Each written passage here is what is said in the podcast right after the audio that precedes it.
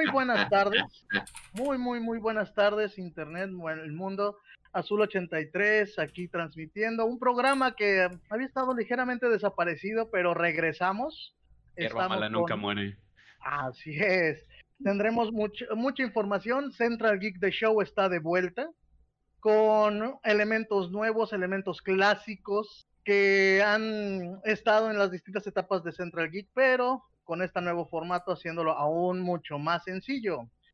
Para ver quiénes estamos en estos micrófonos y ubiquen estos rostros en el control operativo, stream y monitoreando micros y todo. Jesús Rivera. De regreso a tierras mexicanas, de un viaje a, Europa, trayendo grandes experiencias y nuevo conocimiento. ¿Sí?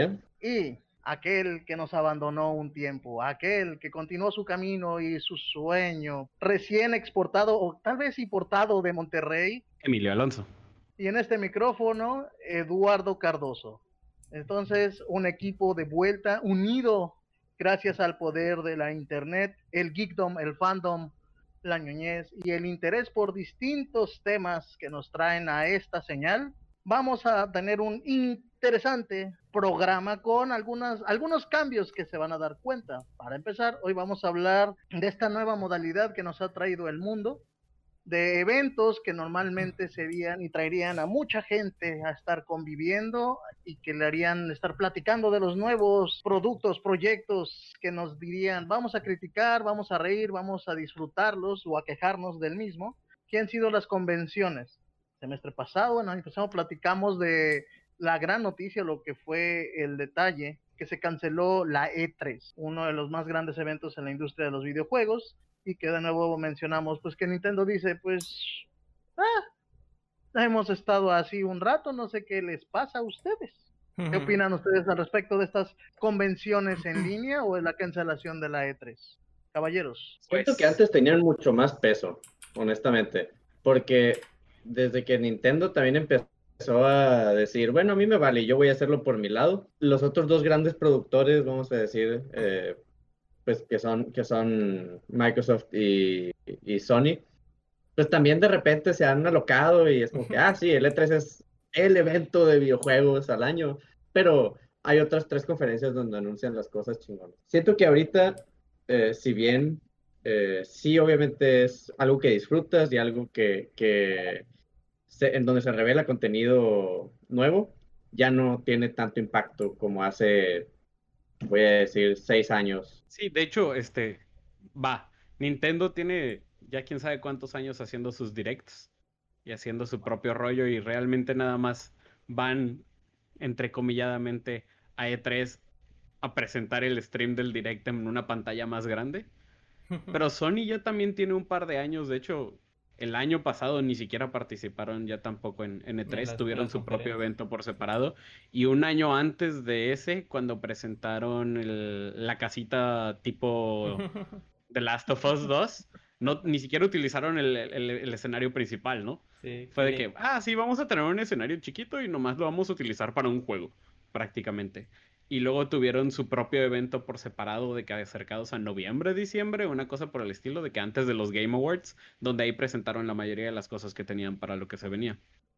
Sí, pues es una evolución pues que se ha estado viendo, pues si, la gente que, que conoce pues sabe que el E3 comenzó comenzó pues como una conferencia para eh, para inversionistas, vaya, o sea, era literal gente que decía, ah, por ejemplo, un ejecutivo de Nintendo que iba y que, ah, este año vendimos eh, X eh, cantidad y, así, y luego fue, no recuerdo quién fue la, la, la compañía que empezó a empezar como pues a hacer los anuncios grandes de juegos, pues y esto fue como que se fue empezó a hacer como que una bola de nieve porque fue creciendo y creciendo y pues siempre era el y empezó a hacer esto pues eh, y a hacer más más más público pues antes era nomás para los los que estaban adentro de la industria y pues esto ya creció creció en el, el, juego del año el juego que ganó el E3 pues que todos dicen la, la consola que, que, que rompió el internet en la E3 pues ya así. Y pues esta es como que la próxima evolución pues que estamos viendo ya de de cómo está cambiando, lo que se va a extrañar pues de, de, de este tipo de, pues, de conferencias, pues era el, el, cuarto de juegos, que es no, no tanto en las, en las salas donde se hacían las conferencias grandes, pero hay un espacio pues donde todos los las, estas compañías pues enseñaban los juegos, pero o sea que puedes hacer una fila y probar los juegos meses antes de, que salieran y, y, eso era algo, muy, muy, muy, muy atractivo pues vaya a sus conferencias.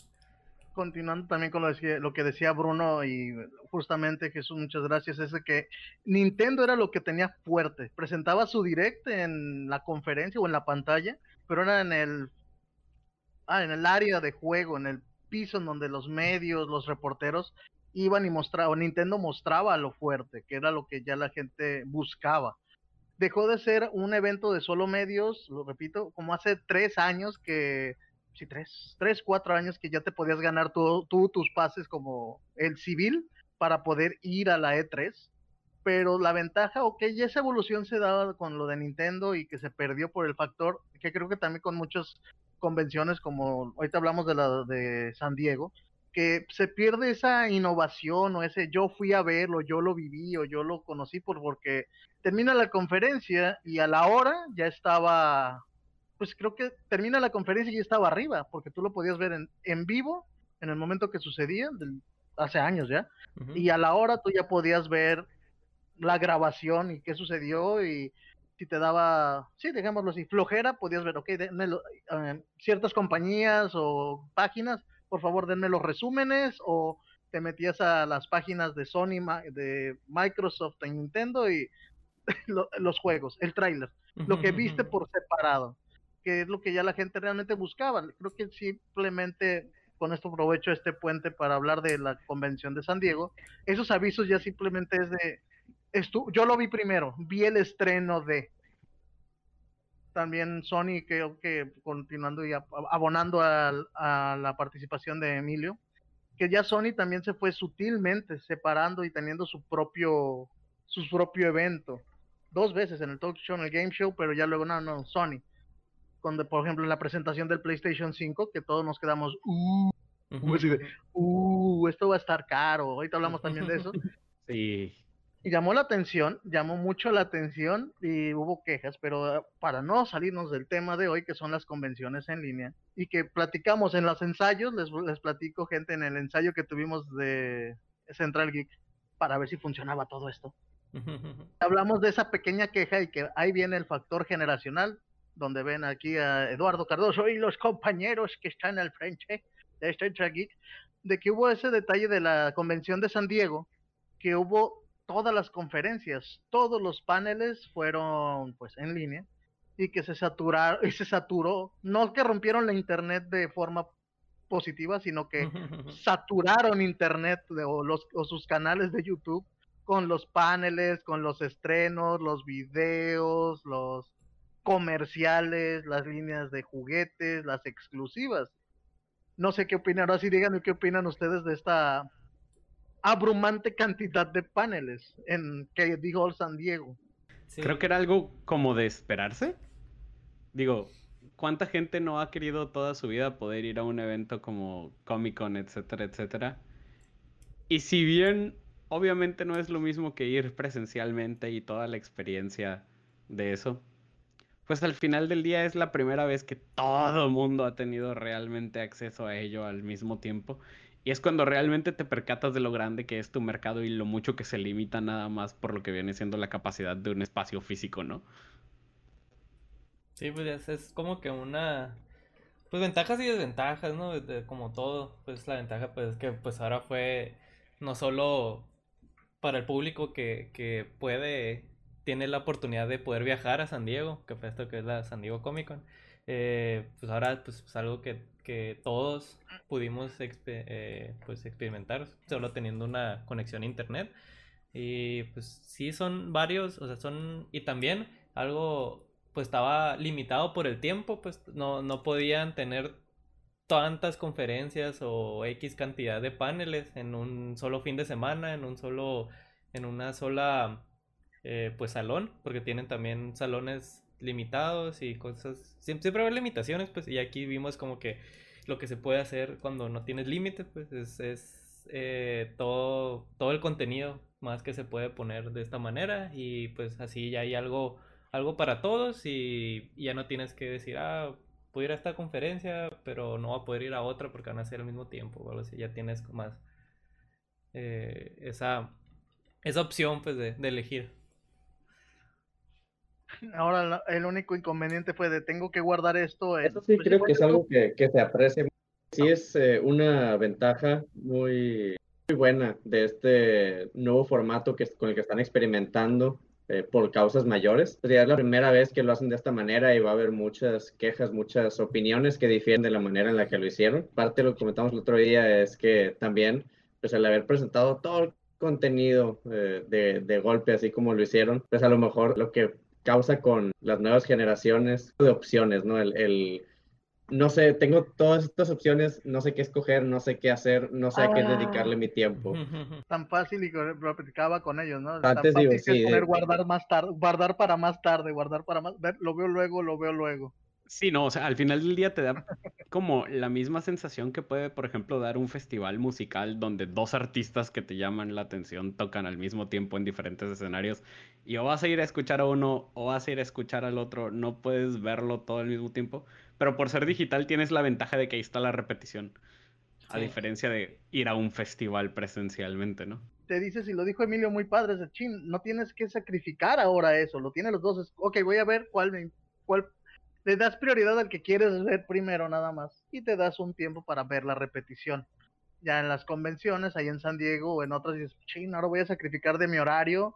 O gente que ha ido a Anime Expo, a la de hecho vamos a cerrar este bloque con o la Expo de Crunchyroll, que ya también empezó a tener su propia convención, que precisamente el día de hoy está Crunchyroll Online, la Crunchyroll Expo Online, empiezan hoy. Eh, va a ser todo este fin de semana con varios, varios anuncios, varios paneles de doblaje, varios eh, presentaciones de las series que están esta temporada y las que vienen. Nota, no es comercial, es simplemente aviso para que se registren y que se me hizo un detalle muy curioso y muy bonito, así lo digo, bonito, de ve a la página, regístrate, imprime, así, imprime tu pase, tu badge de, del evento, ¿no? Y que digas, ah, soy miembro que sí participé.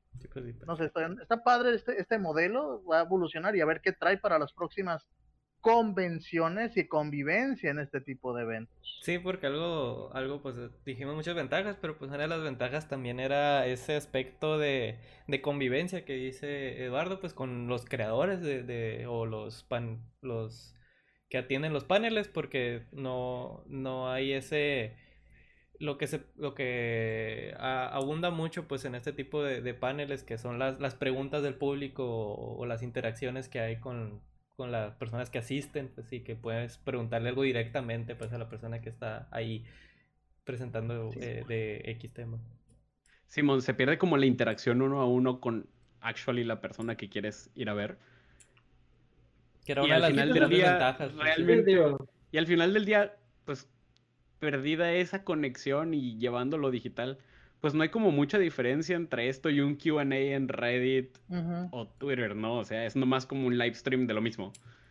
Aunque le pongas ahí el logo de, ah, San Diego Comic Con aquí arribita a la izquierda o a la derecha, pues es prácticamente lo mismo que meterte a un foro donde esté live streameando el creador. Y lo puede hacer en cualquier momento del año, en cualquier momento que se le antoje realmente. Y nada más estar atento a lo que él La verdad es que la verdad es que ese tipo de detalles, como las, las pláticas personales, las entrevistas y la firma de autógrafos o... Hasta saludarlo, ¿no? Es el, sí, o sea, el, saludo, la experiencia de, de, Pues bueno, ya no está con nosotros, pero hablando, por ejemplo, de, de un, un, personaje, una personalidad eh, muy ubicada por todo este gremio, Stan Lee, o sea, como que, ay, no manches, vi a Stan Lee o, o estuve a tres metros de él. Tengo evidencia. Tengo evidencia.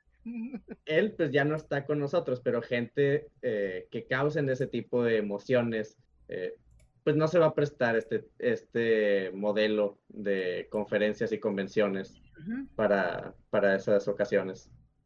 Aquí el detalle, digo, para terminar este primer bloque es el, el, factor humano de conocí a esta persona o lo vi pasar en este lo vi pasar, valga la repetición y rima, por el pasillo vi a Stan Lee o, a este autor o a este detalle, ah, lo viste o que este panelista contestó mi pregunta, me dijo qué onda, cómo estás y demás. Entonces, es una experiencia que va a ir cambiando. Esperemos en esta nueva realidad, que vamos a ver cómo va a afectar esto a las futuras convenciones y a un modelo de negocio, al modelo del fan. Ahorita lo comentaste, que era para cerrar esta sección. Discutimos de ventajas, desventajas de esta nueva modalidad y cómo eh, afecta nuestras expectativas y, las diferentes ganas que causen, eh, ya sea por consumir este contenido o no, porque a lo mejor lo que buscabas es la convivencia, ¿no? Y eh, pues eso cierra el, primer bloque y adelante vamos a hablar un poco sobre Nintendo, pero antes de despedirnos y, tener este cierre del primer bloque, hay que hacer un saludo a la gente que ya nos está comentando en Facebook.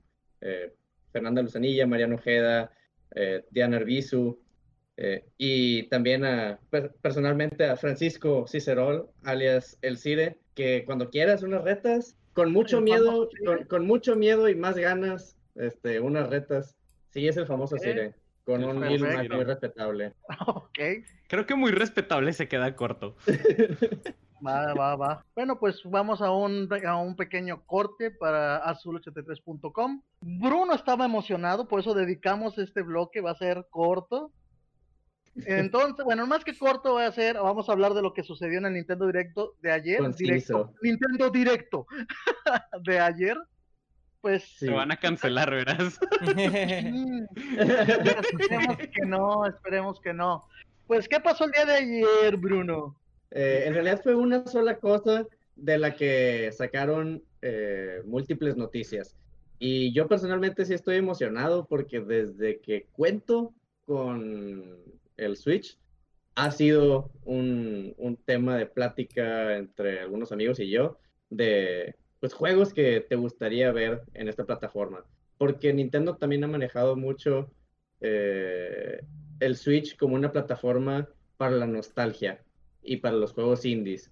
Y justo eso fue lo que hicieron el día de ayer, donde pues estamos celebrando el 35 aniversario de Mario que eh, comenzó en, en 1985 y pues para celebrarlo Nintendo eh, reveló varios eh, juegos, vamos a decir, de antaño, de consolas previas que van a poder ser jugados en el Switch, así como nuevos productos y también pues, ideas innovadoras para productos también ya existentes.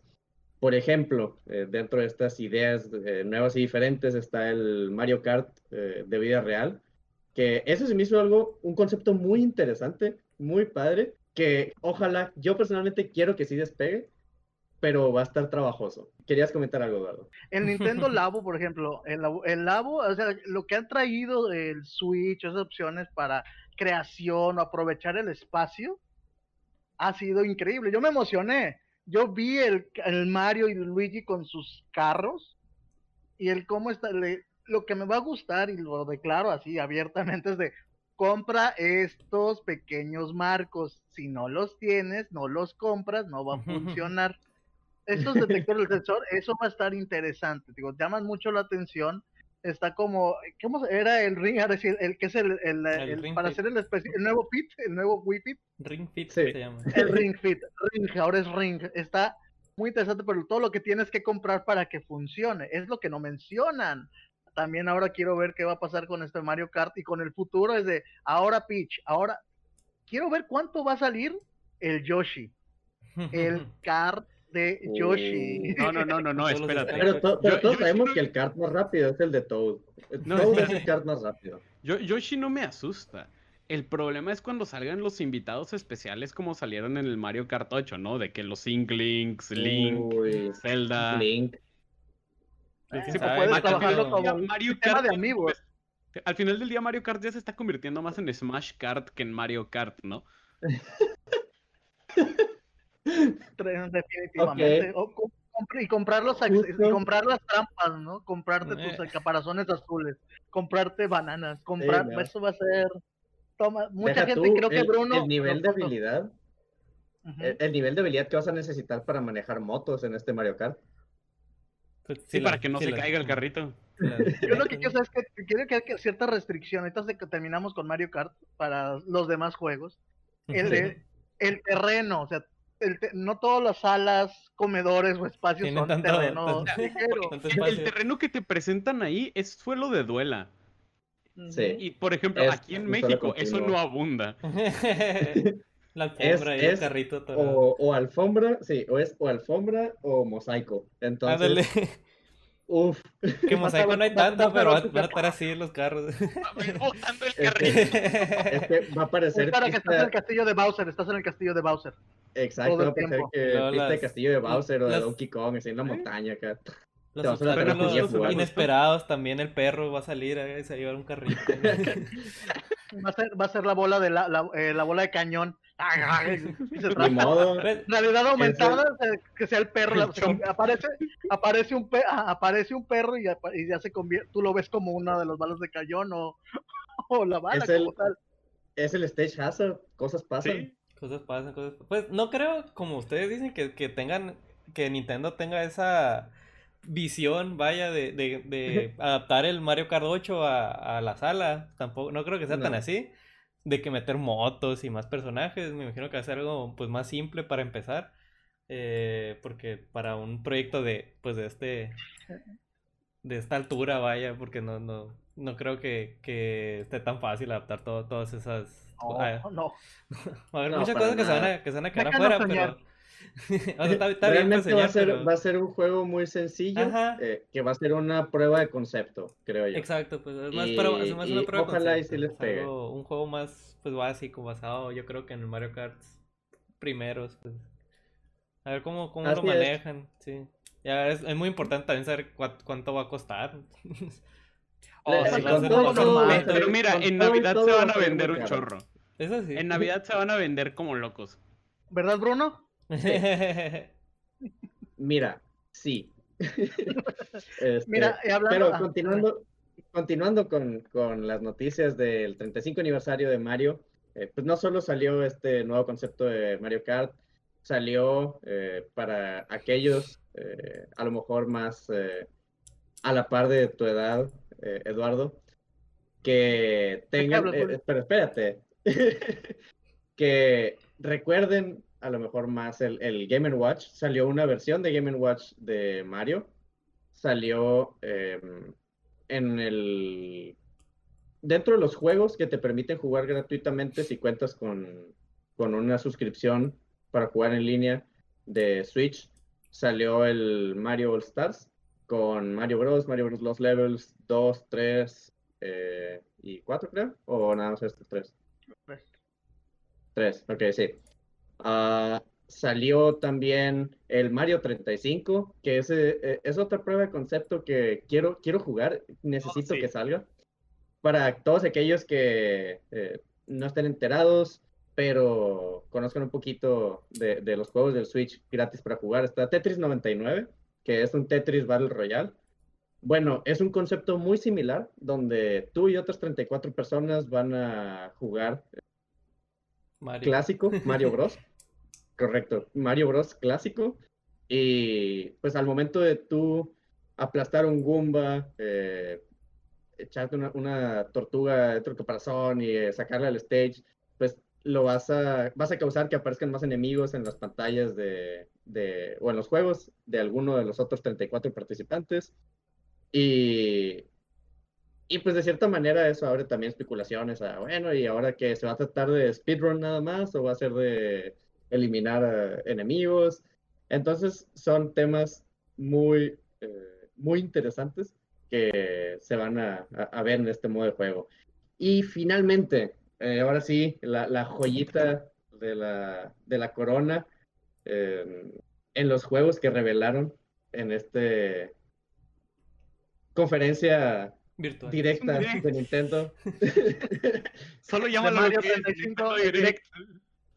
es algo por lo que muchos hemos pedido eh, a cualquier dios que tengan, en el que crean, muy probablemente le han rezado y por fin se hizo realidad. Tal vez no en la forma en la que muchos que quieren o querían, pero en algo que yo creo que sí va a ser satisfactorio, que es el Mario, Super Mario 3D All Stars, que trae tres juegos por precio de juego nuevo, pero son tres juegos viejos, vamos a llamarlos así. tres juegos muy buenos que empieza con Mario 64, continúa con Mario Sunshine y termina con Mario Galaxy, los cuales son tres um, hitos de, tres consolas diferentes de eh, Nintendo 64, Nintendo GameCube y Nintendo Wii. Opiniones. Rayos, ¿no está el Galaxy 2? No, no está el Galaxy todavía. ¿Por qué rayos no está el Galaxy 2? Porque es Wii U y aparte, espérate, va a ser como. No, no, no, Galaxy 2 es del Wii. Espera, espera, pero van a ser esas sorpresas de un port. Es que eh, iba a ser mi pequeña queja. Por lo que puedes gastar para el Switch, viene el old school, sí, viene el old school. Con lo que te vas a gastar esos juegos, podrías comprarte las consolas originales, el juego original, y jugarlo como era. Atención, sí, están mejoradas las gráficas y expandidos para un 16.9. Ajá. Gracias. Eso, me encanta que somos un equipo todos de. Ajá. Pero es, es ese pragmatismo de ya lo tengo para mi Switch. Mira, ya van a ser, eran casi 20 juegos, ya son 20 juegos de Mario en Switch que vas a poder jugar. Y no mencionamos Odyssey, ya estaba ahí, pero no lo hemos mencionado. Para mí, creo que es un juego desvalorizado o subvaluado. En Mario Sunshine, no, Mario Sunshine, a regresar. Mario Sunshine es un juego que no recibió la atención o el valor o el cariño que merecía. Pues más que nada porque eh, el GameCube no, no, no pegó tanto en su tiempo. O sea, pues es o sea, se hizo muy popular de que después es, ya, es que se enfrentó se enfrentó contra el PlayStation 2 y el PlayStation 2 fue el, que ganó esa, esa guerra, honestamente. E, e, es el que puso fin a las guerras de las consolas. No ha habido otra cosa después del PlayStation 2. Todos sabemos eso. Creo que creo que se podría hacer tema para el próximo programa. La, a, la zona retro, a la guerra de consolas de los finales de los 90 y vamos a discutir, vamos a discutir ese tema en otra ocasión. Ahorita nos vamos a quedar con Nintendo 35 aniversario Mario. Para nada más que algo del 35, aparte del All Stars, es hubo muchas quejas el día de ayer, aparte de por qué me estás vendiendo ports, ports de qué va a ser, vas a emular desde dónde vas a pagar aquí en México, ¿qué? 1999 pesos. No, 1630 estaba en Amazon. Eh, 1999 a 1700. Sí, 1700. Ok, ok. De todas formas, por, de todas formas, por tres ports, tres ports de quién sabe si es la versión original o emulado de algún otro que ya te habían, había estado en Nintendo Online, ya sea en el Wii o en el Wii U. Preguntar de dónde venga. Y esa mejora que me gustó que hicimos, los tres, de, pero es el factor nostalgia que le está pegando. Y yo digo, sí, el factor ah, de, tenerlo oh, a la mano. Sí, tenerlo a la mano, así tenerlo como, portátil.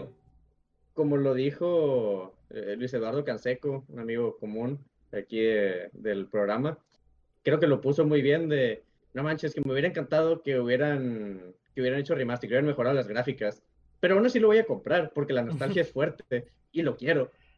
La nostalgia es fuerte en Nintendo, la nostalgia es fuerte en Nintendo. Pero bueno, creo que con esto pues vamos a terminar este bloque. Vamos a hacer una pequeña pausa para solo83.com. Ah, bueno, nada más mencionar que eh, aquellos que estén interesados en comprar este juego, sobre todo en la forma física, eh, aprovechen. Normalmente no soy eh, fan, fanático de la preventa, pero eh, Nintendo anunció que este juego lo van a sacar por tiempo limitado. El tiempo limitado es hasta marzo, es cierto. Pero, pues eso, sí, marzo, marzo 18, ¿no? Pues bueno, anunciaron que va a ser tiempo limitado. Lo que ya ha sucedido en ocasiones anteriores es que por hacer este tipo de anuncios causa que mucha gente eh, agote el, el, stock de juegos y los revenda a precios extremadamente elevados en eBay, Mercado Libre y otras plataformas de venta seguro lo que va a pasar en este caso. Sí, muy seguramente, al menos al principio eso es lo que va a suceder. Sí, entonces si están seguros que lo quieren jugar ya y que quieren la forma física, yo le recomendaría compren la preventa, aseguren el precio de venta original. Ya está, ya se está viendo desde ahorita, todos los revendedores están empezando con todo, creo que hasta el doble de precio. Debe de haber gente que ya debe estarlo revendiendo. Ajá, ya hay gente en preventa. Libre y que ya hicieron las preventas acá. Cómprenlo lo más pronto posible si lo quieren, o descárguenlo cuando puedan, ya depende si son coleccionistas del formato físico. O busquen la versión digital que va a ser mucho más sencillo y menos abusivo el mercado. Quién sabe, capaz si tiene otro sabor de cartucho. ah, a lo mejor sabe buenas memorias. Entonces, bueno, vamos a hacer una pausa para un siguiente bloque para la gente de sur83.com y regresamos con una nueva zona, un nuevo, una nueva sección aquí en Central Geek que va a ser la de recomendaciones. Pues continuamos, ¿ya? ya, ya, el corte, ya, ya fue el corte. Fue un corte, fue Espero les haya gustado este corte, que hayan tenido suficiente tiempo para ir al baño. La, la, gente de edición va a estar bien contento cuando lo haga. Aquí creo que voy a dar el intro a la pequeña recomendación de la semana. Vamos, es la nueva sección que tenemos en Central Geek, que va a ser la recomendación de la semana. Puede ser de anime, videojuegos, cómics, películas. Vamos a discutir algo. Y en esta ocasión no va a empezar nuestro querido compañero Emilio Fernando Alonso. Yo voy a empezar. Sí, por favor. Yo voy a empezar. Bueno, la serie que tenemos de recomendación esta semana es la serie más mala, tan mala, pero tan mala que es buena que se llama Maoga Queen no Futekigosha o The Misfit of Demon King Academy. Hmm, ¿Cómo ponerlo? Si alguna vez vieron One Punch Man, que es pues al final del día una burla de lo que viene siendo un shonen de peleas. Sí, una de, de construcción, vaya. Una de construcción de un shonen de peleas es prácticamente lo mismo, pero tan malo que es entretenido sobre los mundos de aventura, magias, etcétera, e, etcétera. Isekais o conocidos. E Isekais, sí, completamente. Sí. De hecho, aquí nuestro compañero Bruno se puso al corriente durante el fin de semana y estaba poniendo unos comentarios interesantes en el grupo.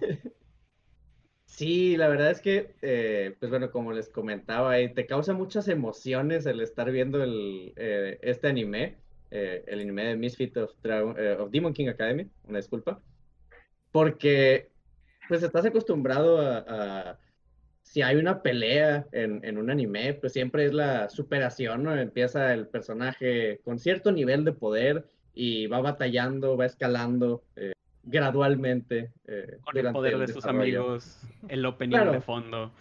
El, evento, el, ejemplo más claro que tengo yo es, eh, por ejemplo, Dragon Ball y Dragon Ball Super, este, y cómo vemos que va evolucionando literalmente, ¿no? Entre Super Saiyajin y luego 1, 2, 3, este, 4, uh, Super Saiyajin Blue, Super Saiyajin Rose, Ultra Instinct. Entonces, pues va desbloqueando esas fases, esas etapas de poder.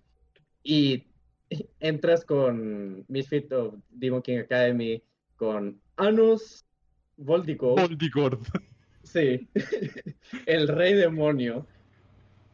Reencarnado. Sí, el rey demonio reencarnado gracias. Quien desde un inicio, pues, ya, ya desbloqueó todos los poderes. No, no, no, no, no, ah, espérate. espérate, espérate, porque en el último capítulo todavía dice, ah, sí, hasta hace poco todavía no estaba a mi 100. Seguía medio dormido después de reencarnar. Es cierto, despierta sin todos sus poderes, sin, sin toda la intensidad de ser el rey demonio reencarnado, pero es impresionante cómo eh, desde el principio cualquier eh, contrincante eh, que tiene enfrente piensa que va a dar pelea y pues es el equivalente a que es una hormiga por un elefante, ¿no? Sí, suena justo completamente, o sea... Si el, si el elefante fuera capaz de revivirte y volver a matarte.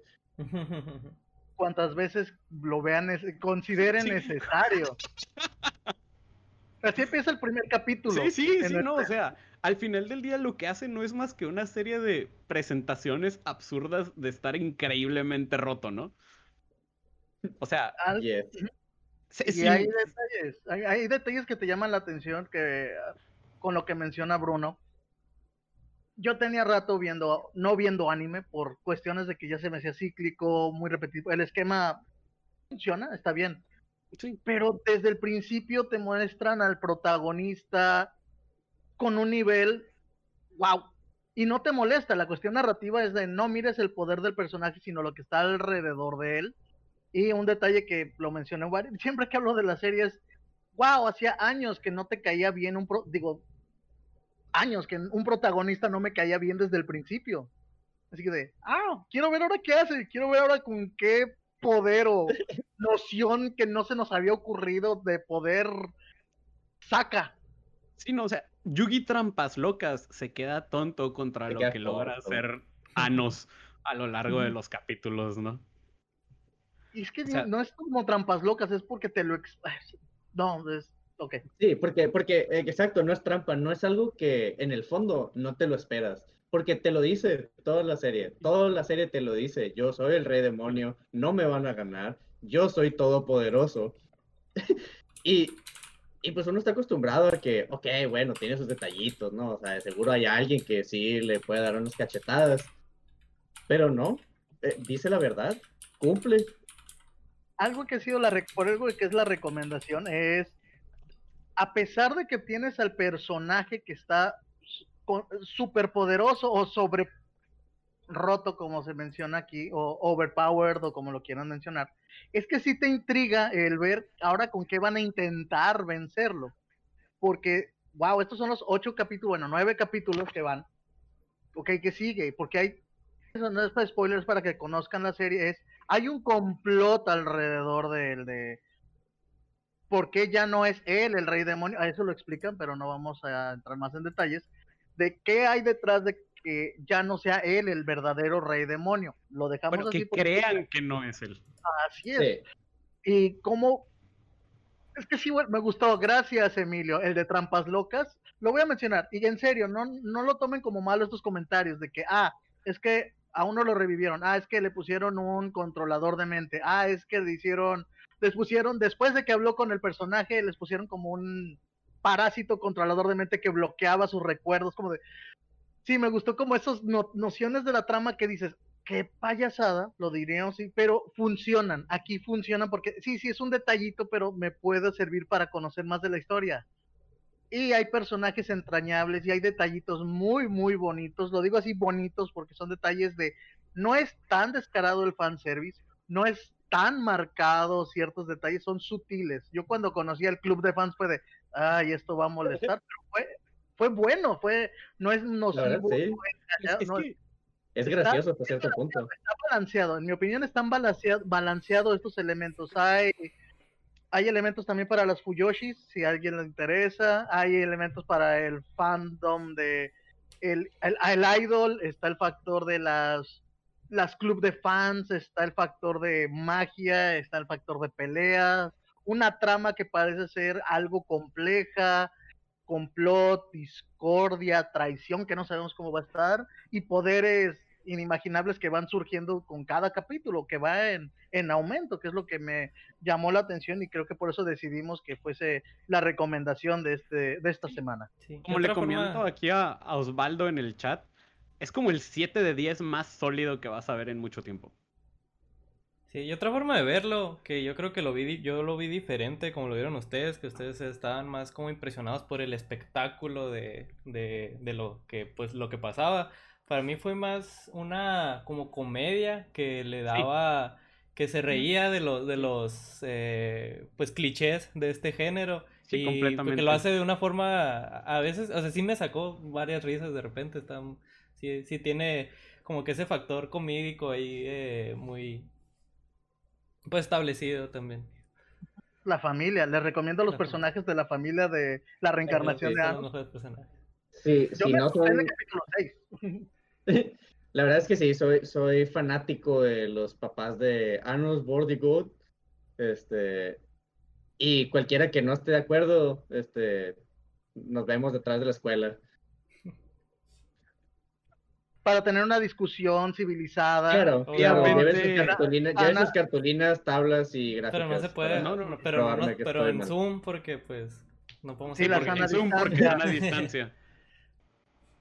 O otros métodos que puedan utilizar. Está Meet, está Hay muchas Discord, opciones ah, ya. donde pueden utilizarlo. Discord. De hecho, vamos a platicar y lo vamos a poner en azul también en la página para que se conecten a- al servidor de Central Geek que tenemos ahí, se unan a la comunidad que estamos queriendo crecer. Aquí tenemos y creo que seguimos. Vamos bien con tiempo, creo que vamos bien con tiempo. Entonces, yo el capítulo 9, los admito, voy un poquito atrás, pero me imagino lo que debió haber pasado. Es que se da mucha sorpresa. Es que sí te da sorpresas y lo dijo muy bien Jesús. Ese factor comédico cómico, comédico, cómico, que te ayuda a disfrutar más la serie. Sí, pero es una serie que no se toma en serio, para nada.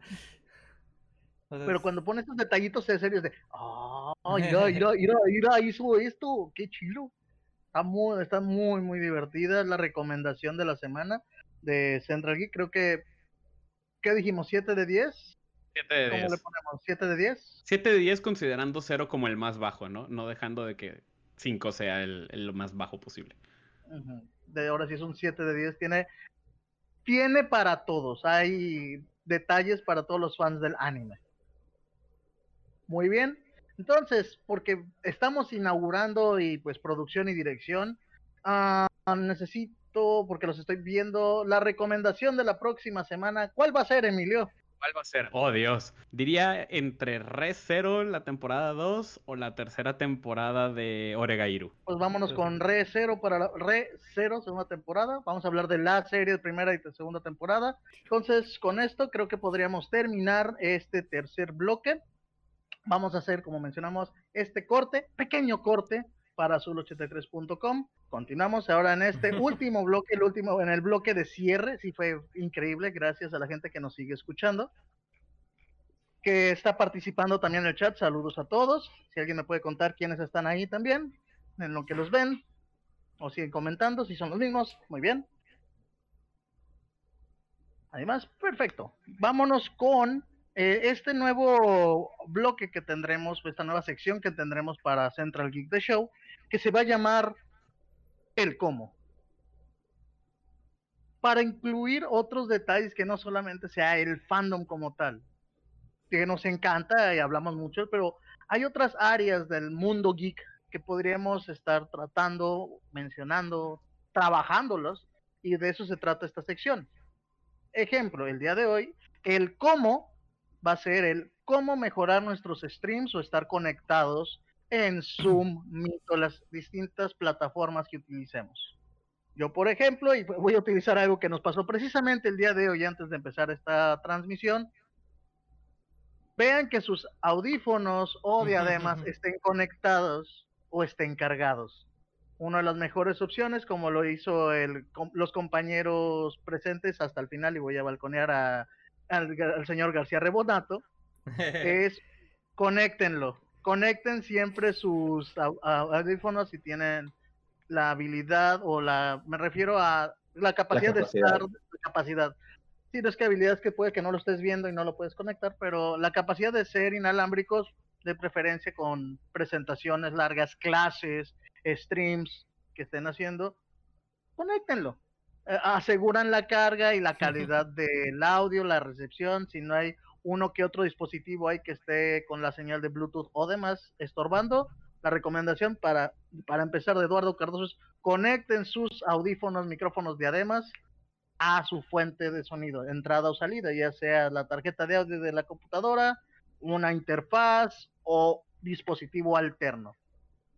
No sé, otras recomendaciones que tengamos para nuestros escuchas sobre los streams, pues eh, es muy importante conocer en el tema de, hablando de, streams, más, bueno, transmisiones en vivo, que es algo que se ha hecho pues muy popular este, en este tiempo, pues yo creo que todos hemos tenido a varios amigos que, han querido pues empezar a hacer esto, pues y así pues los podemos apoyar, dándole consejos y demás, pues una, una de mis recomendaciones es eh, pues conocer, conocer tu plataforma, ¿no? Eh, ahorita hay, varias plataformas en las que puedes usar esto. Una de las más populares pues es la que estamos usando ahorita, Facebook.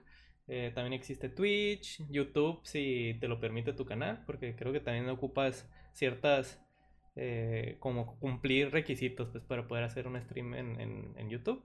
Y y una de las herramientas que recomiendo mucho para streamers que van empezando, pues es esta, la que estamos usando ahora también. Se llama Streamlabs OBS, que pues los que han streameado o transmitido en vivo, pues eh, juegos o, demás, eh, pues de seguro han escuchado pues esta, herramienta que se llama el, pues, el, OBS, que es...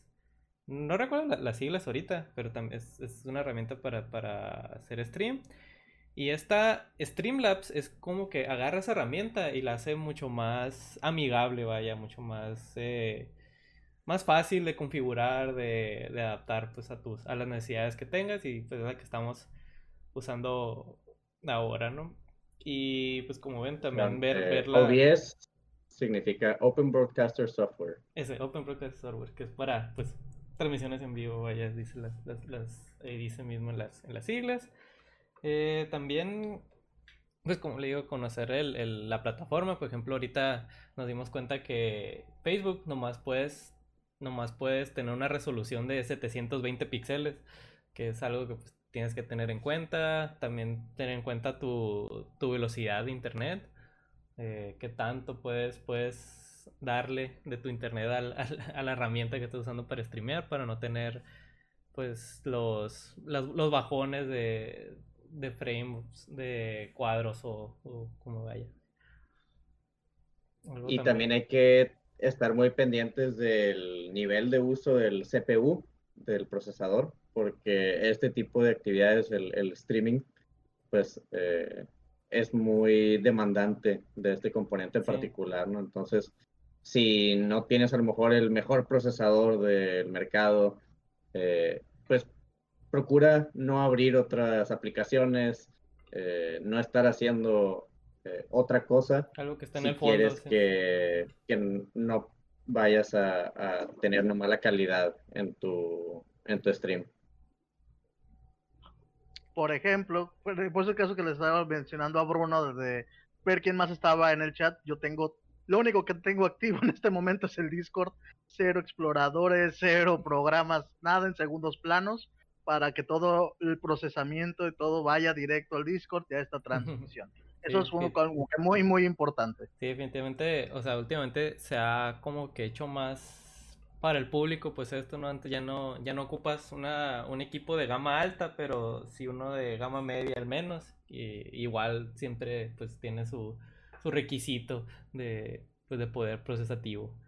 También puedes cuidar mucho la luz, que es algo que pues me imagino que hemos visto en los salones de Zoom, que los alumnos así casi, así como, sí hay muchos que están como, como aquí mi, mi compañero Bruno nos está demostrando, eh, pues tener... ¿Qué no hacer?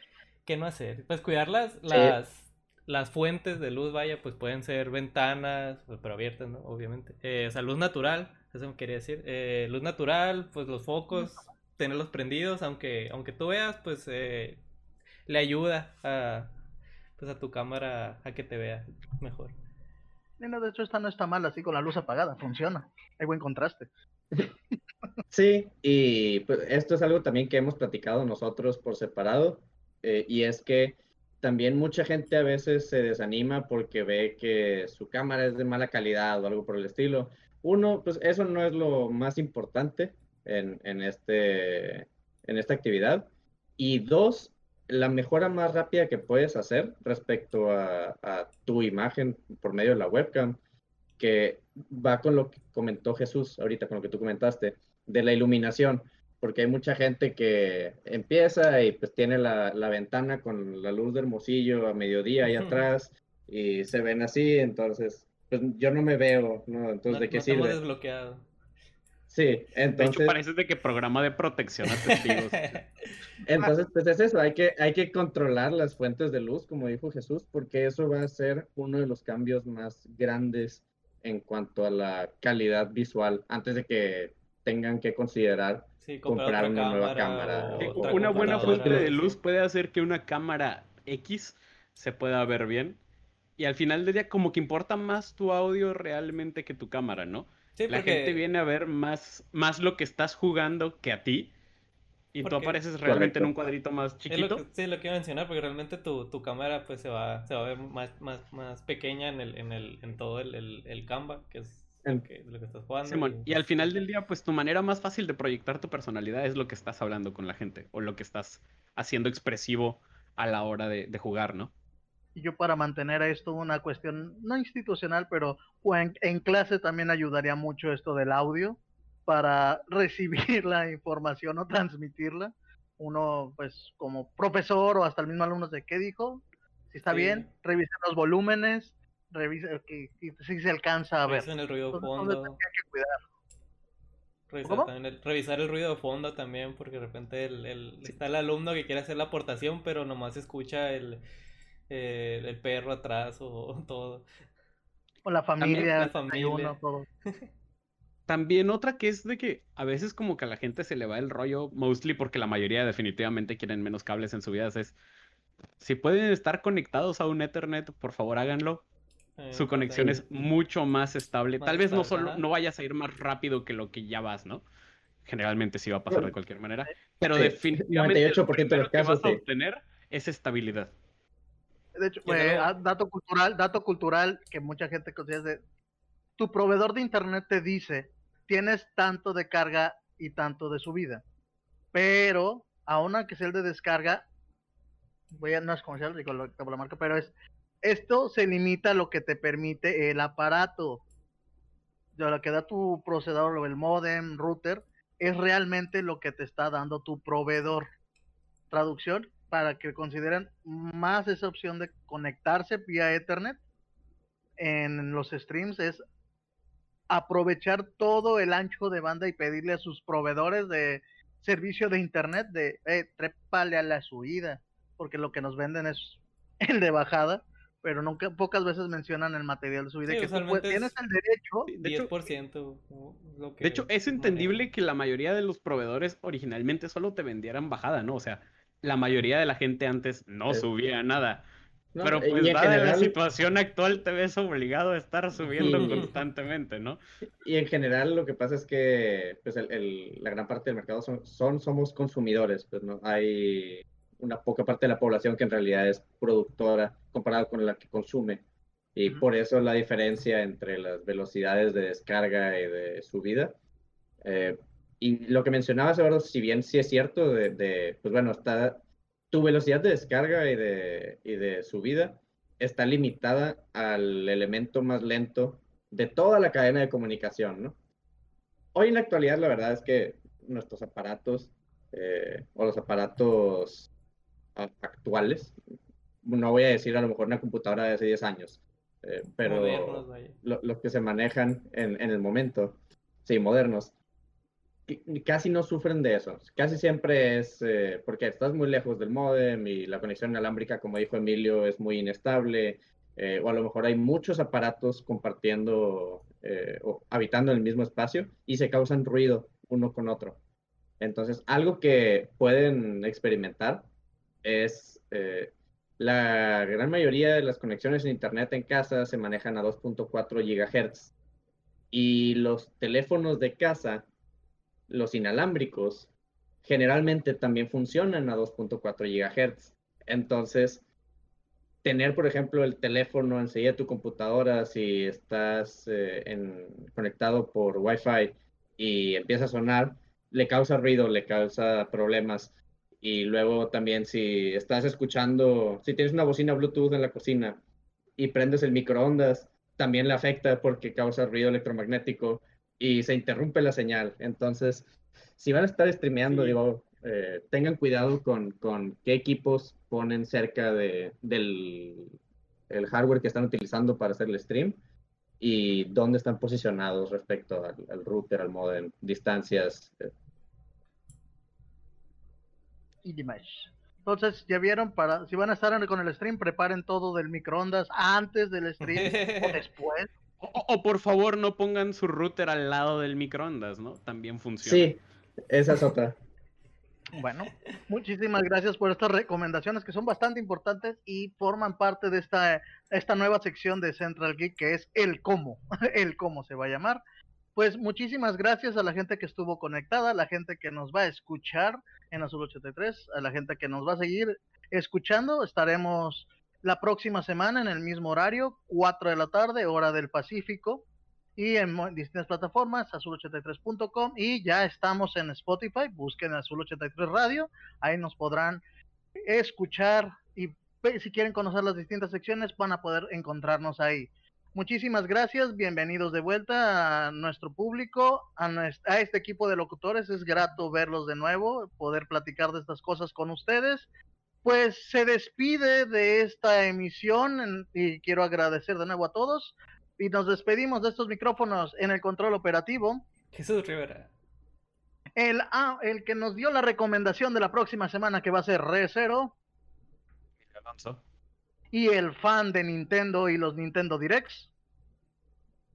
Bruno García.